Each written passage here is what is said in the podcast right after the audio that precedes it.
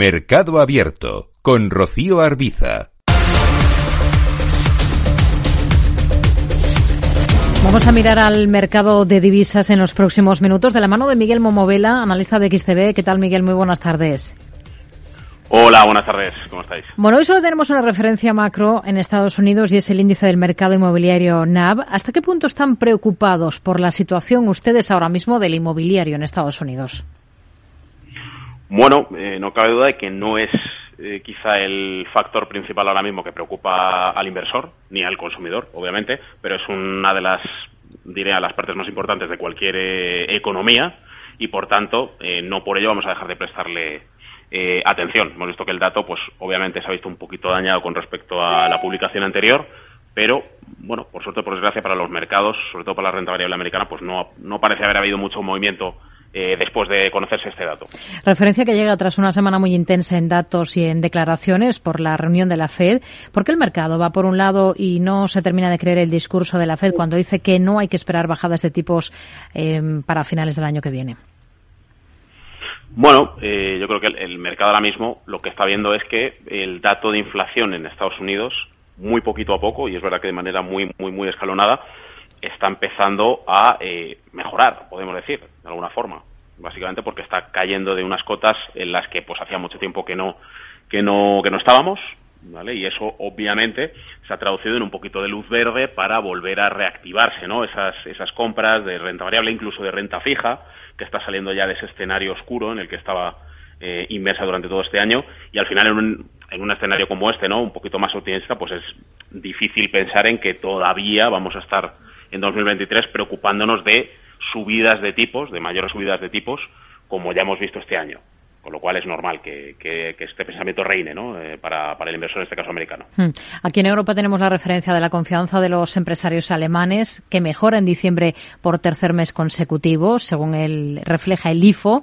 Se sitúa en 88,6 puntos desde los 86,4 del mes pasado y alcanza su nivel más alto desde agosto. ¿Hasta qué punto les convence esta mejora? Desde aquí en XTB no hemos visto que tenga un gran impacto sobre, sobre el mercado hoy. De hecho, pues el DAX alemán en el cómputo de la jornada apenas se ha movido entre un 0,2 y un 0,25%, lo cual, viendo las subidas y bajadas que ha tenido en los últimos meses, pues es prácticamente nada.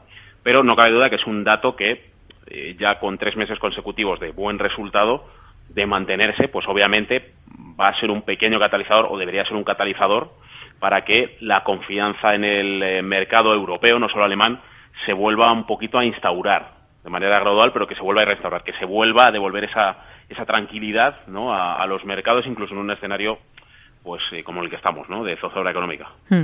Expectativas para, el euro. Mientras hoy hemos escuchado al vicepresidente del Banco Central Europeo afanar sin insistir en que no está cerca del el final de las subidas de tipos aquí en Europa. No sé en qué niveles ven ustedes a los tipos de interés en la eurozona. Eh, sin duda lo que estamos viendo es que el, euro, sobre todo ante algunas otras divisas como el dólar, ese par que pues, ha estado en el punto de mira en estos últimos tres, cuatro meses incluso, con, ese, con esa paridad, ¿no? que incluso se llegó a atravesar a la baja y, bueno, esa preocupación que reinaba en torno al euro, parece que se ha ido disipando poco a poco, el euro ha recortado de nuevo o más bien ha ganado de nuevo ese, ha, ampliado ese diferencial con respecto al dólar, ha vuelto por encima de la paridad, hmm. continúa consolidándola y pues desde luego de cara a final de año así cabe ser que, finalice, con lo cual también está abriendo una senda para en 2023 continuar ese camino de, fortalecimiento y sobre todo si el escenario de tipos de Europa, como decía hoy Luis de Guindos, eh, nos acompaña, sin duda veremos a un euro más fuerte o deberíamos ver a un euro eh, relativamente más fuerte en 2023. Hmm. ¿Qué espera de la reunión del BOG eh, que ha iniciado esta, esta jornada? no, no creemos que vaya a haber eh, grandes sorpresas, no se caracteriza por ser, eh, pues digamos, una, una entidad, una institución que, tenga políticas ni muy agresivas ni demasiado suaves, es decir, se mantiene en la línea de lo que ha venido haciendo en, los últimos tiempos y pues bueno esto al final se refleja en pues principalmente en su divisa en el yen japonés y también en el Nikkei. Es decir vemos que pues en ambos casos no nos hemos llevado muchas sorpresas como pues nos ha pasado en otros índices europeos y americanos hmm. con lo cual a priori no nos salimos de, esa, de esas expectativas.